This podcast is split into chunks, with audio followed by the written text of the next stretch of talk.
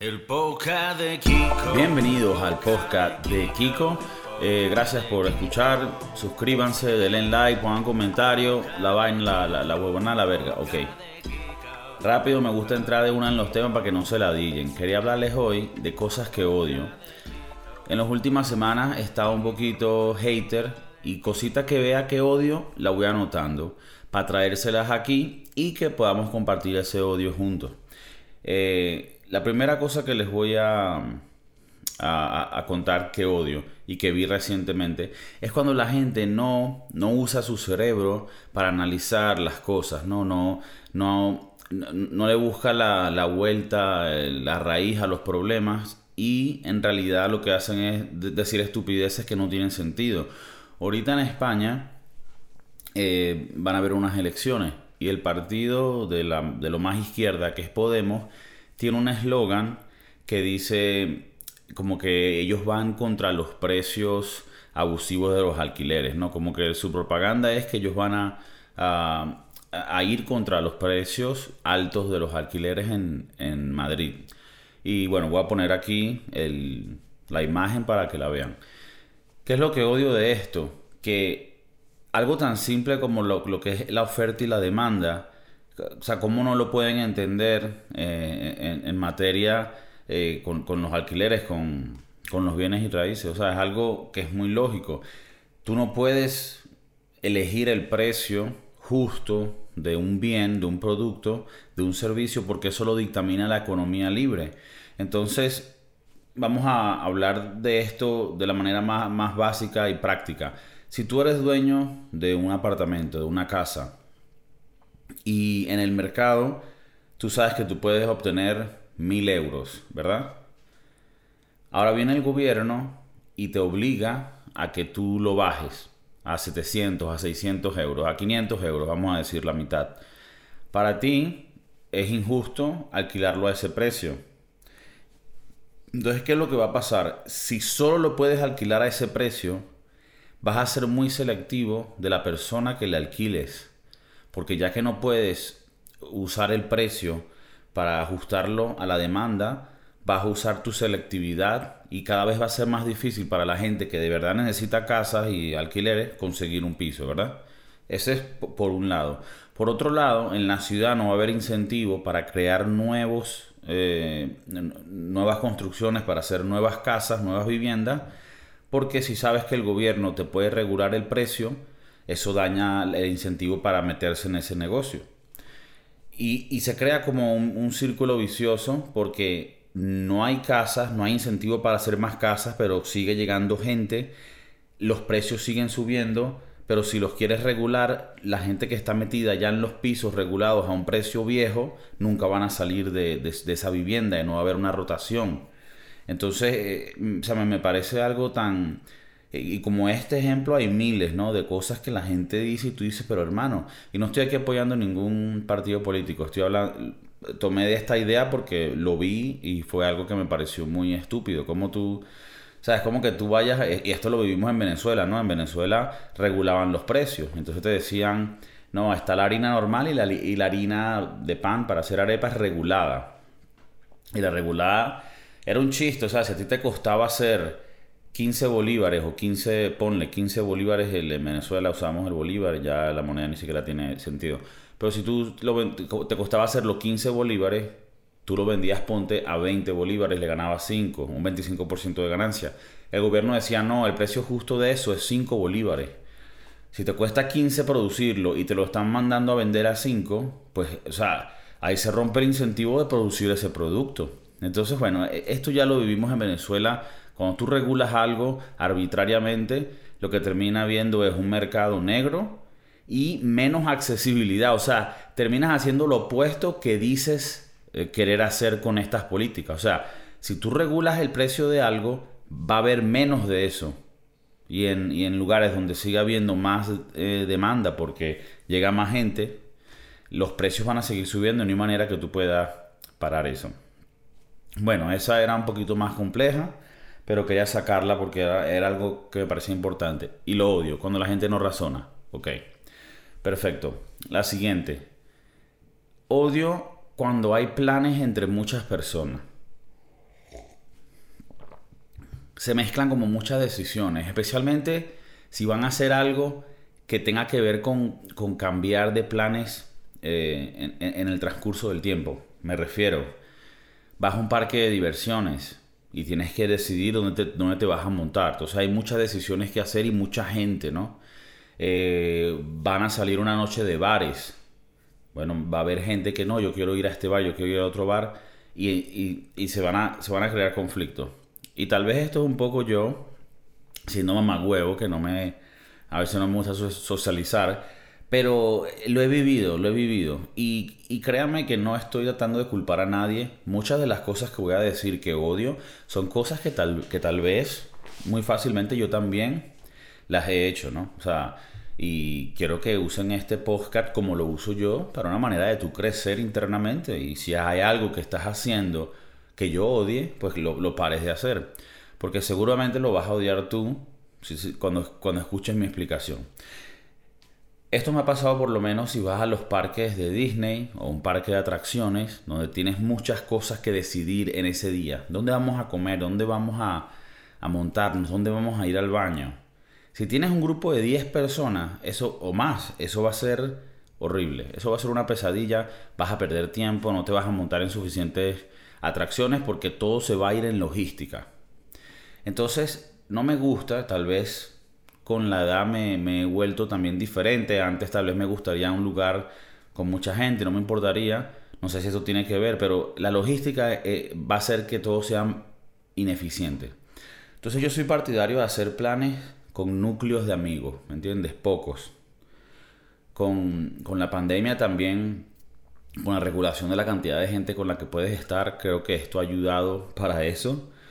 No que tenga que ver, pero si ustedes se dan cuenta, cuando ustedes reúnen muchos grupos de amigos, e, es difícil mezclarlo. Y esto me pasó recientemente. O sea, estuve con varios amigos de diferentes núcleos y tú tienes que tratar de mezclarlos, ¿no? Yo lo que hice fue que los puse en un círculo y le dije que cada uno tenía que decir su nombre y tres cosas que le gustara hacer. Y bueno, obviamente fue muy incómodo, pero creo que creo que la novedad de la cosa rompió un poco el hielo, aunque muchas personas seguro eh, dijeron, o sea, ¿qué, estoy haciendo aquí? No debe haber venido.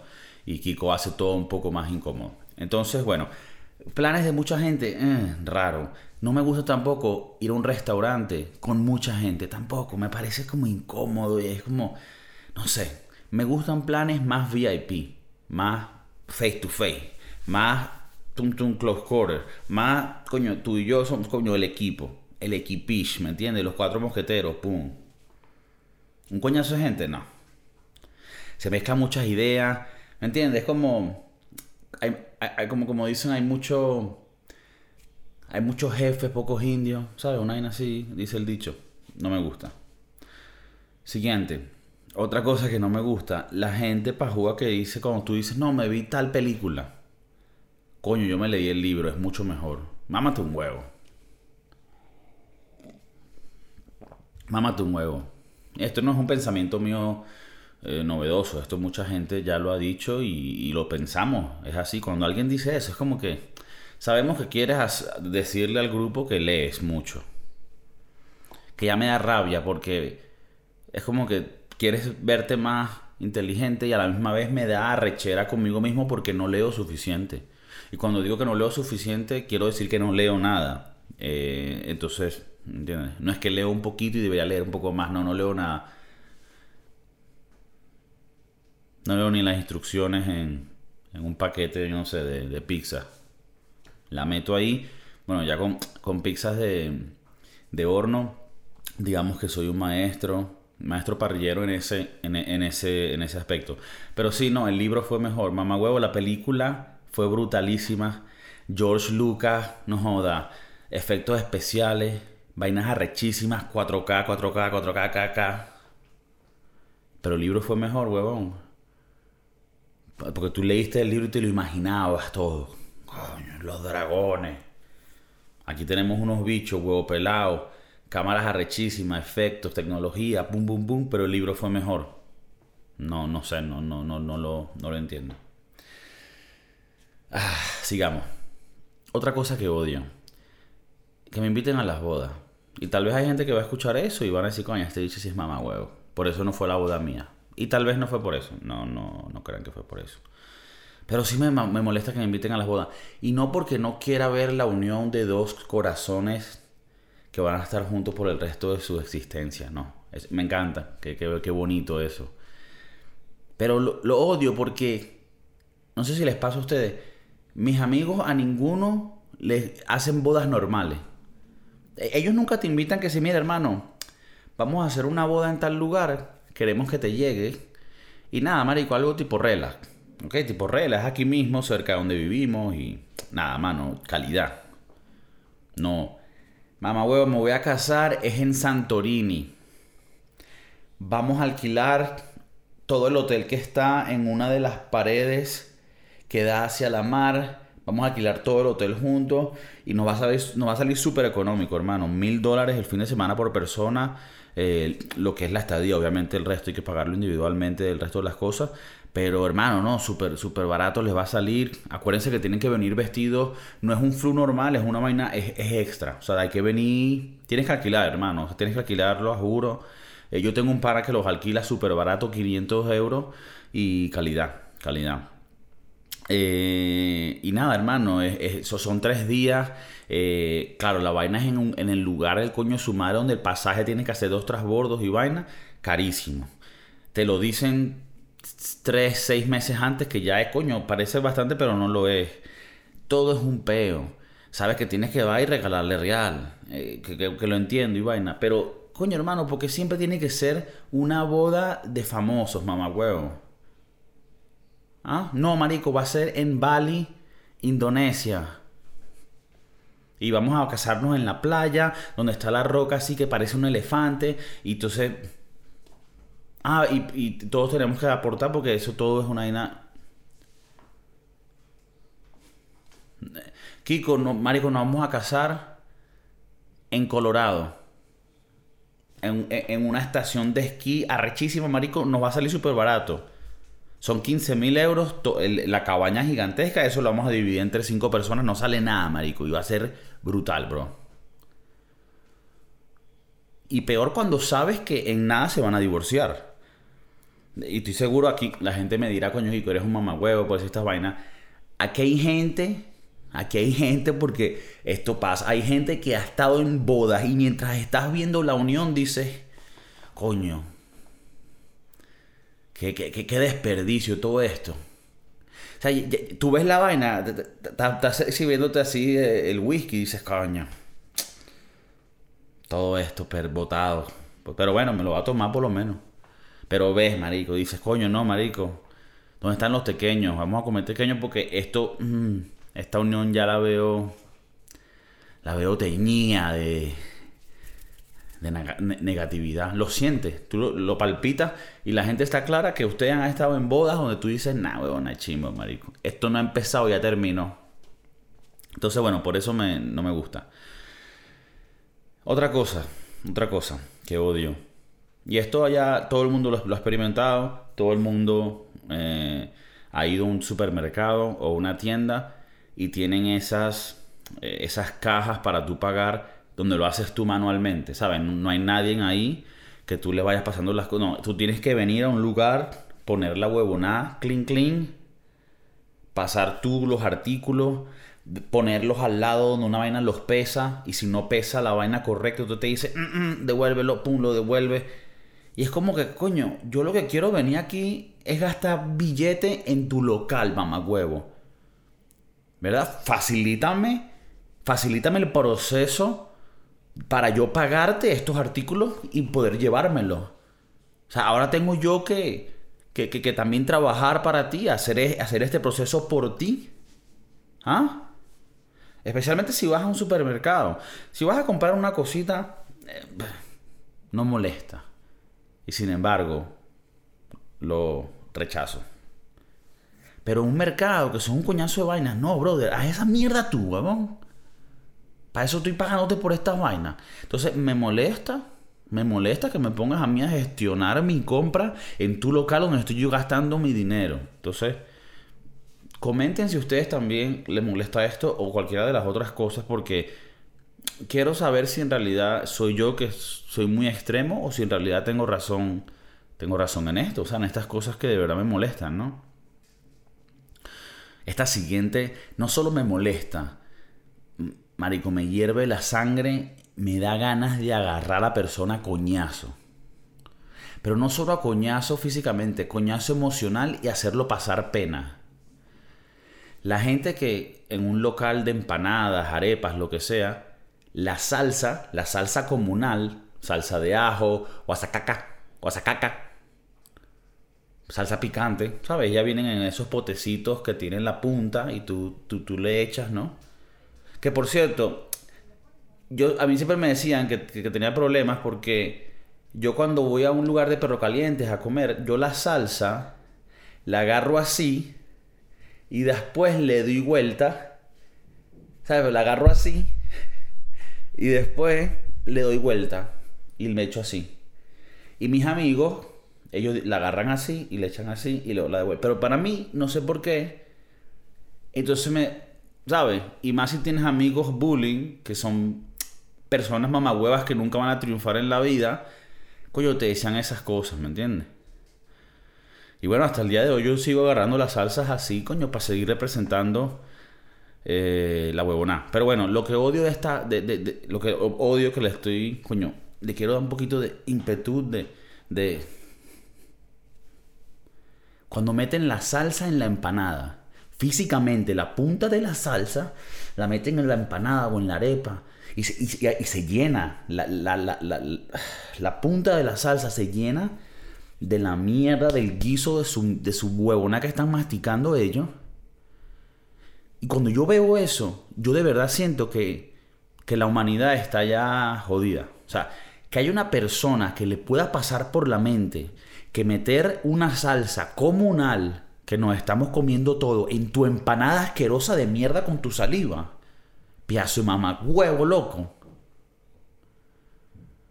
Por favor, díganme si ustedes odian esto y cuando lo ven, porque a mí me, me repulsa, me, me da una rechera, hermano.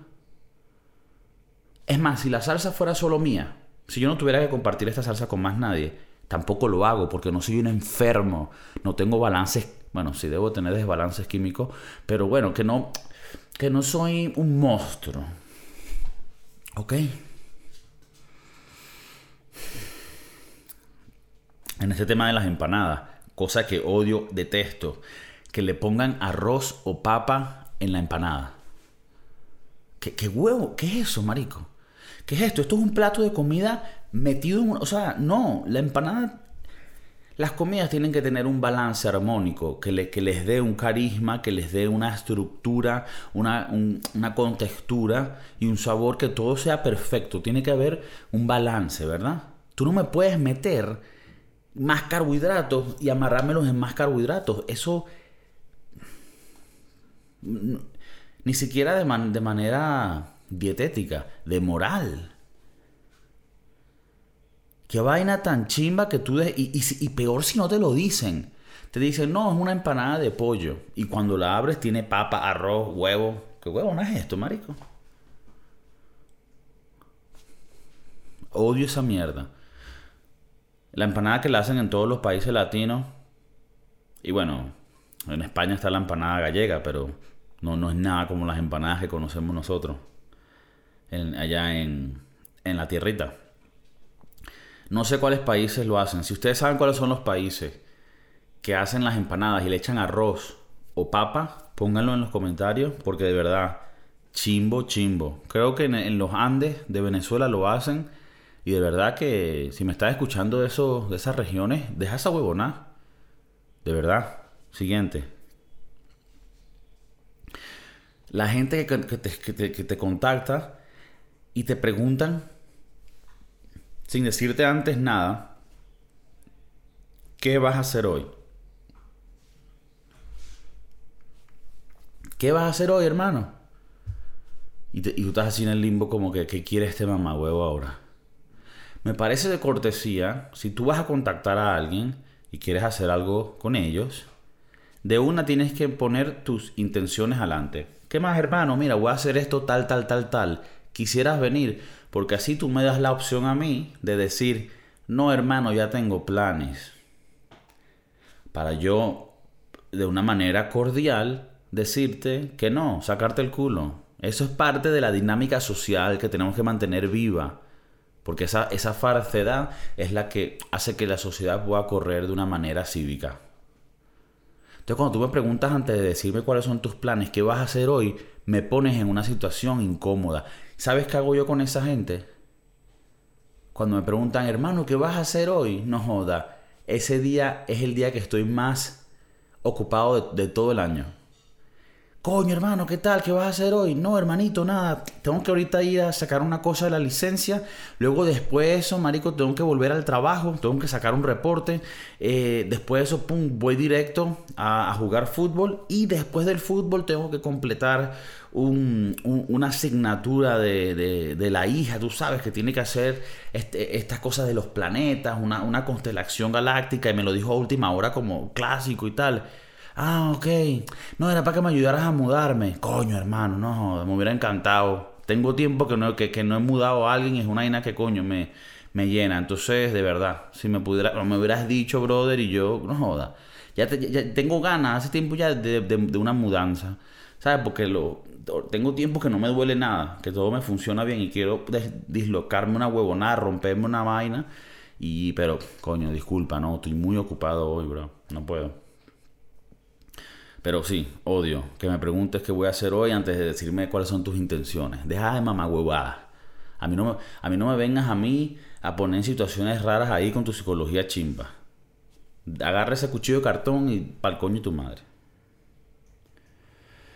Cosa que odio.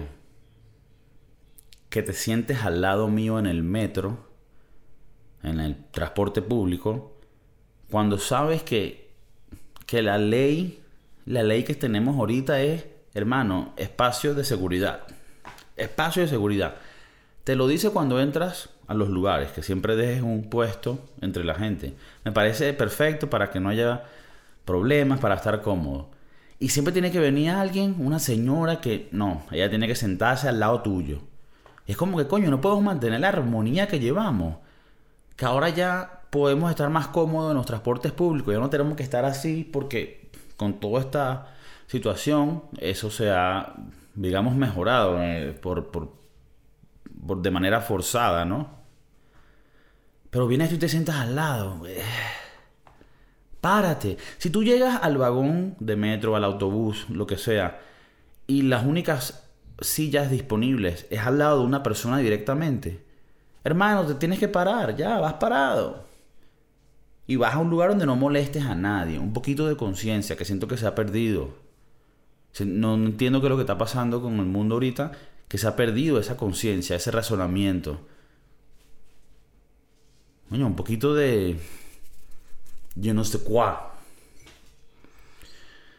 Ah, siguiente cosa. Una cosa que odio mucho. Que odio mucho.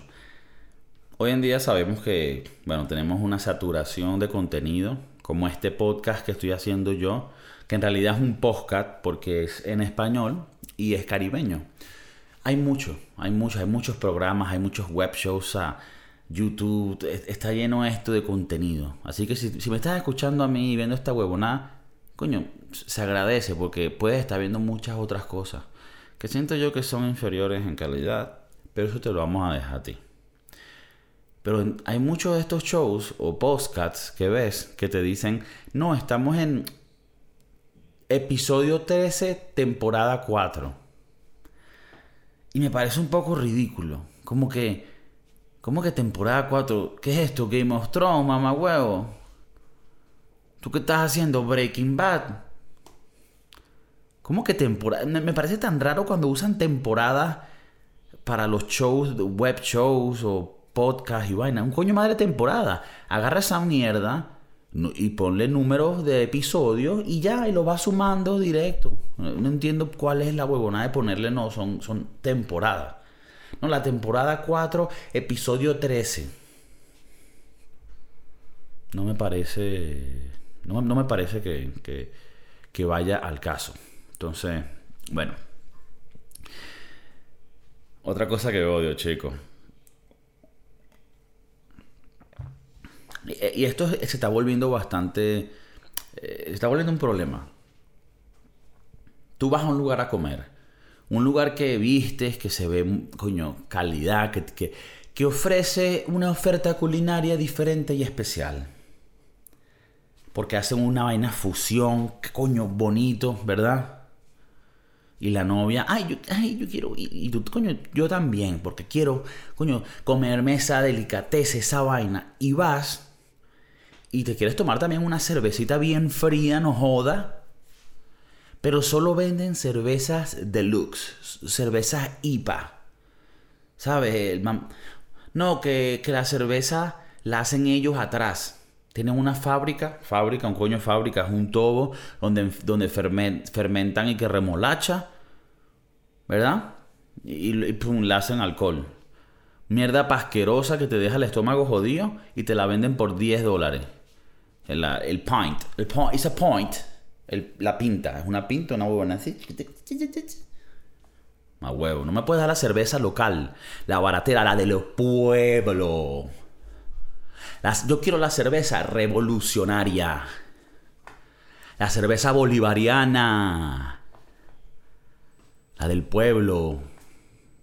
No me des esta, no, yo, IPA. Tenemos esta, tenemos, mira, esta es.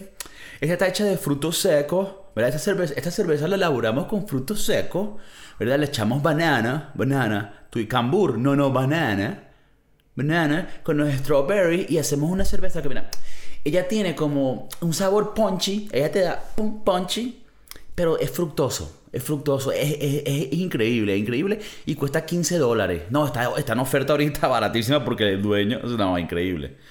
Ok, ok. Y no tienes la cerveza normalita, la del pueblo. No tienes una Bowisa. ¿ah? No tienes una Bowisa. No tienes una Mao. Una Mao. Si estás en España, una Mao clásica del pueblo. Coño.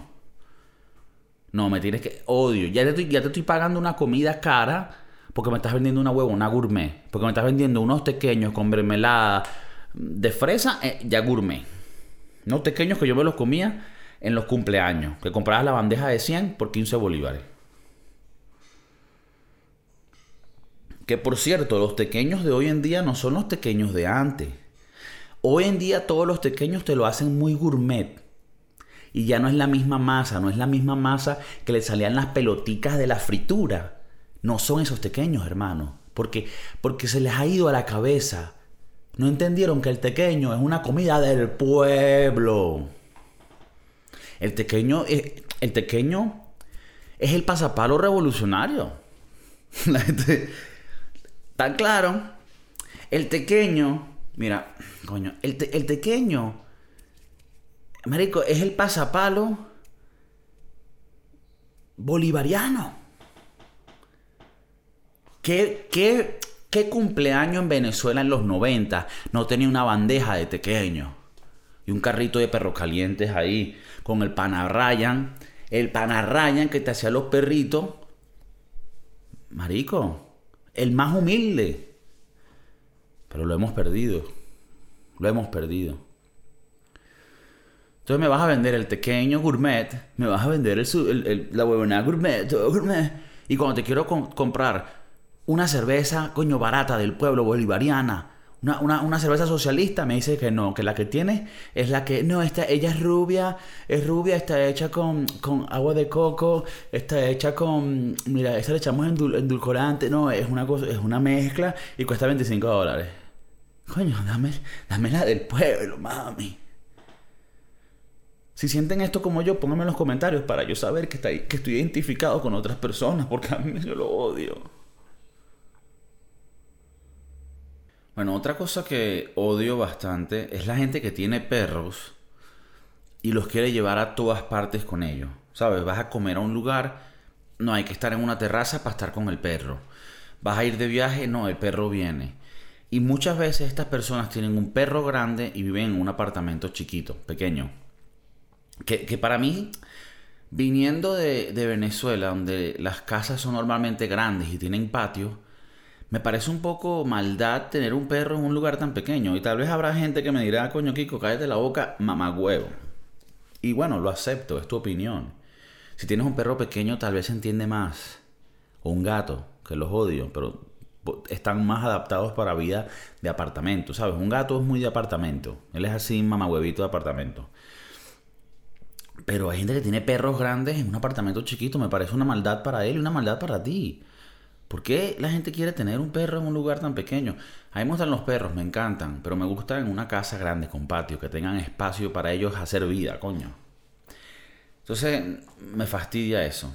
Eh, sin embargo, la gente que ama los animales, no me ataquen. Simplemente les estoy diciendo cosas que odio, pero tal vez pueda mejorar en la vida, ¿no? Aquí, para eso es este programa, para, para mejorar y progresar. Y, tal vez te quede algo este mensaje, no solo a ti, pero también a mí. La última cosa que les quería comentar no es algo que odio, más bien es algo que me inspiró, que me causó un poquito de, de, felicidad.